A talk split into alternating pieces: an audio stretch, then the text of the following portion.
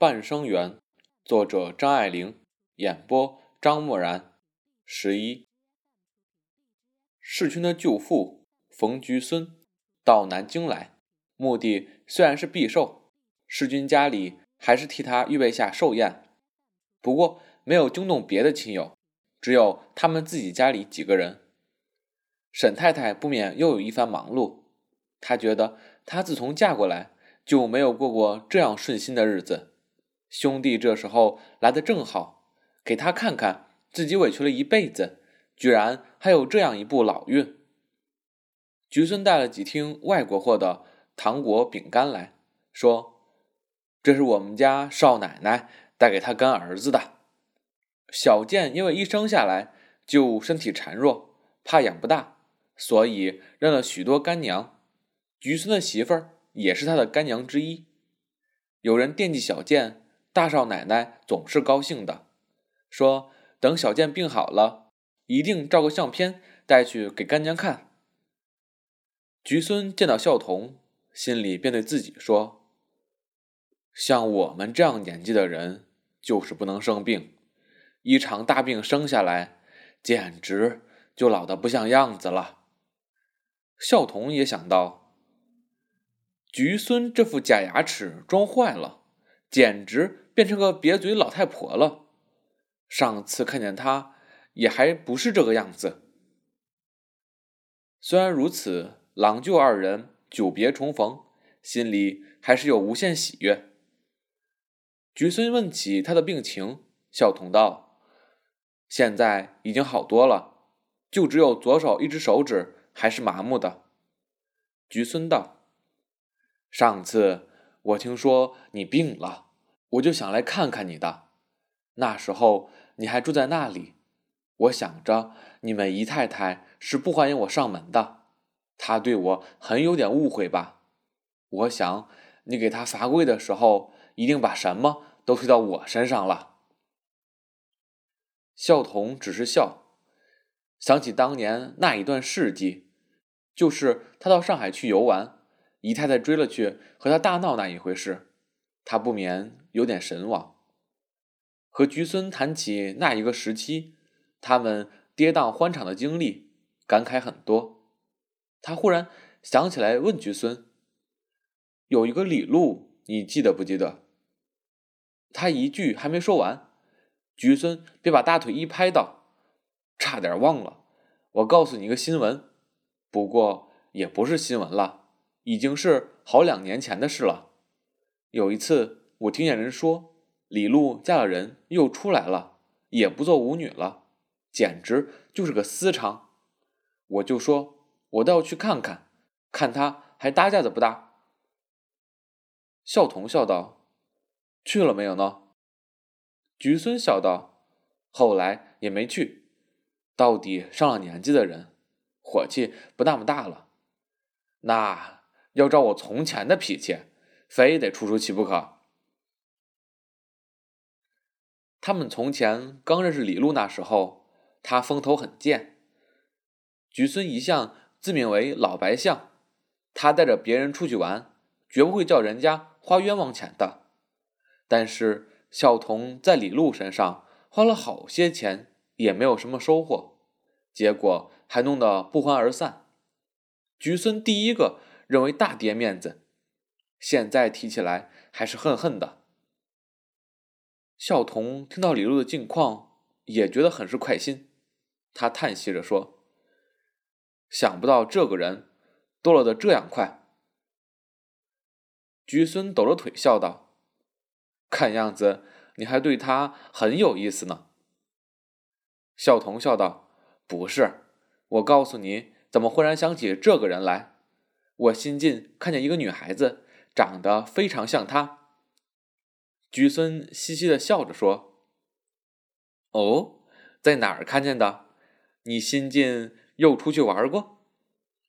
孝童笑道：“别胡说，这是人家一个小姐，长得可真像她，也是从上海来的。”菊孙道：“可会是她的妹妹？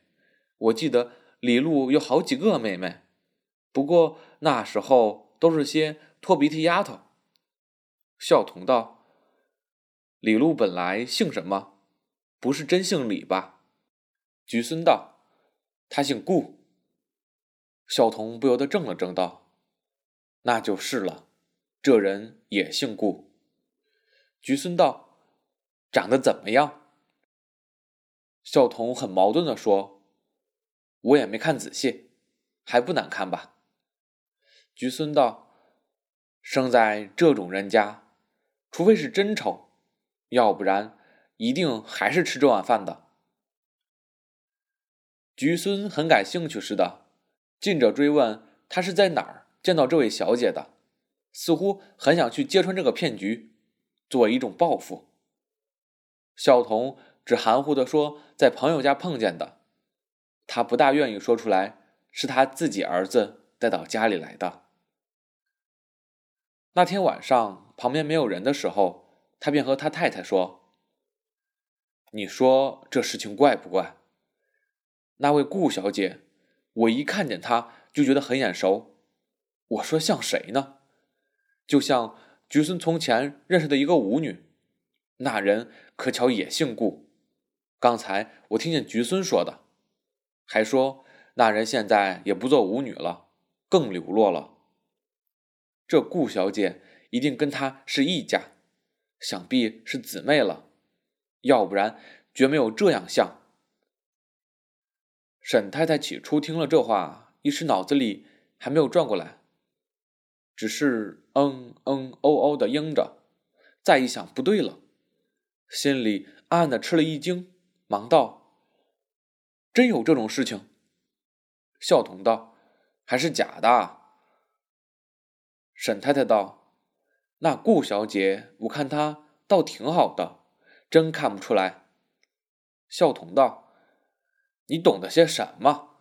他们那种人，见人说人话，见鬼说鬼话，要骗骗你们这种大门不出二门不迈的老太太们，还不容易。”说的沈太太哑口无言。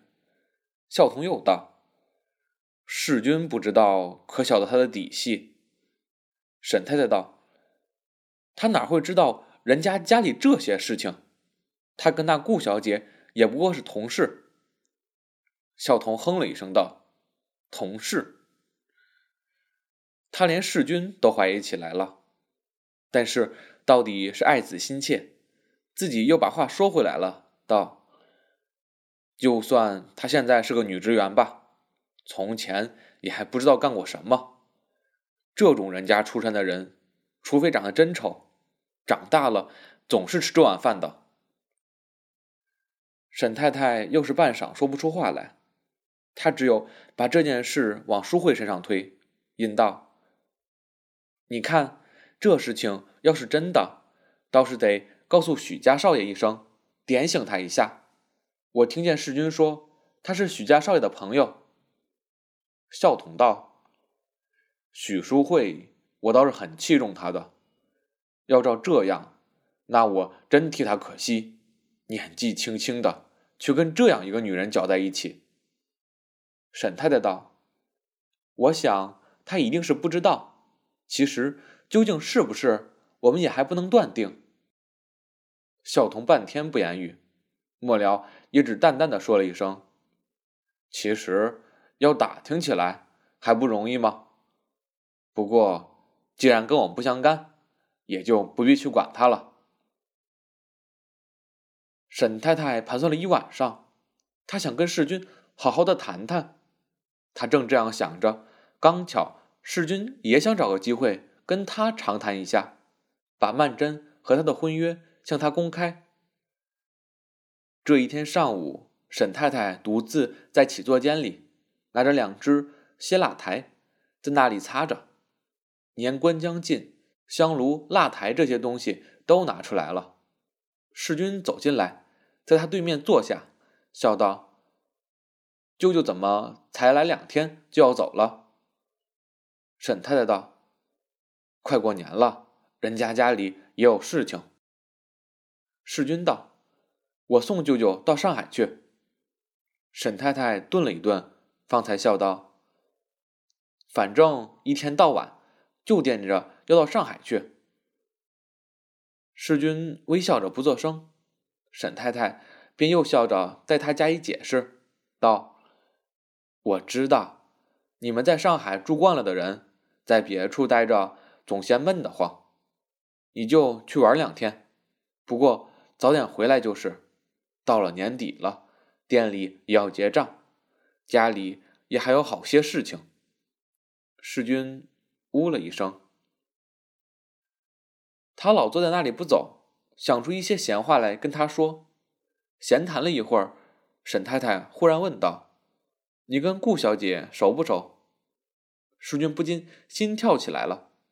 他想，他一定是有意的，特地演到这个题目上去，免得他要说又说不出口。母亲真待他太好了，他可以趁此就把实话说出来。但是。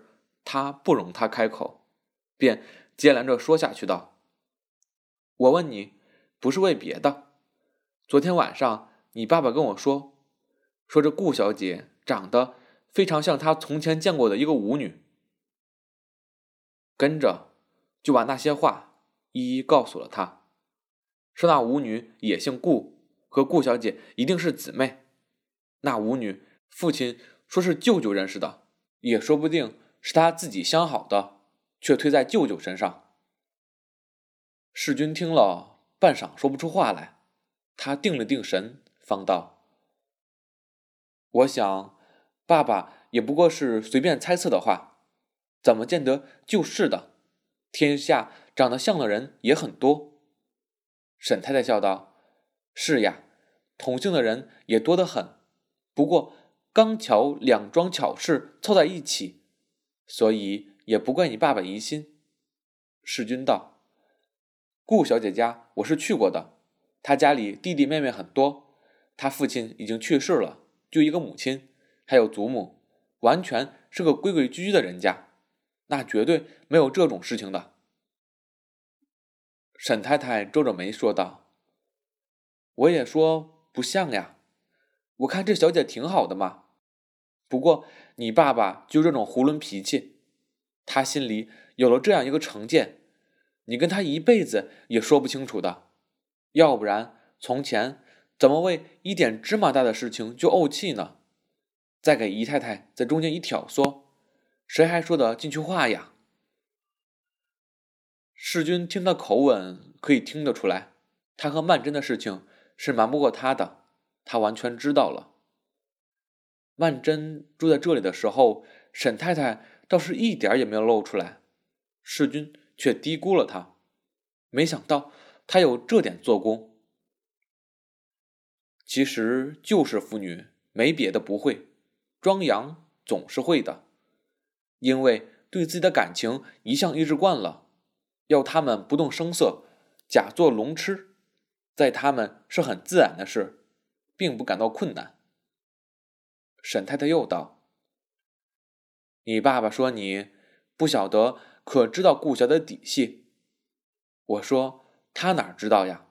这顾小姐是淑慧先认识的，是淑慧的朋友。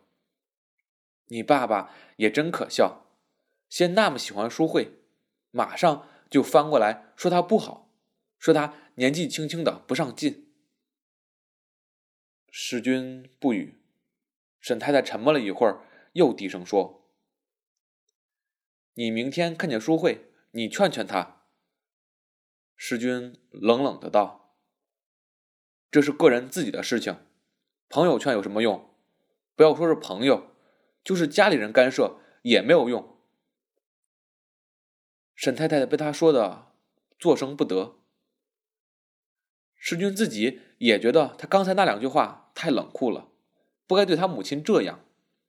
因此，又把声音放缓和了一些，微笑望着他说道：“妈，你不是主张婚姻自主的吗？”沈太太道：“是的，不错。可是，总得是个好人家的女孩子呀。”师君又不耐烦起来道：“刚才我不是说了，他家里绝对没有这种事情的。”沈太太也没说什么，两人默然对坐着。后来，一个女佣走进来说：“舅老爷找二少爷跟他去下棋。”世君便走开了，从此就没再提这个话。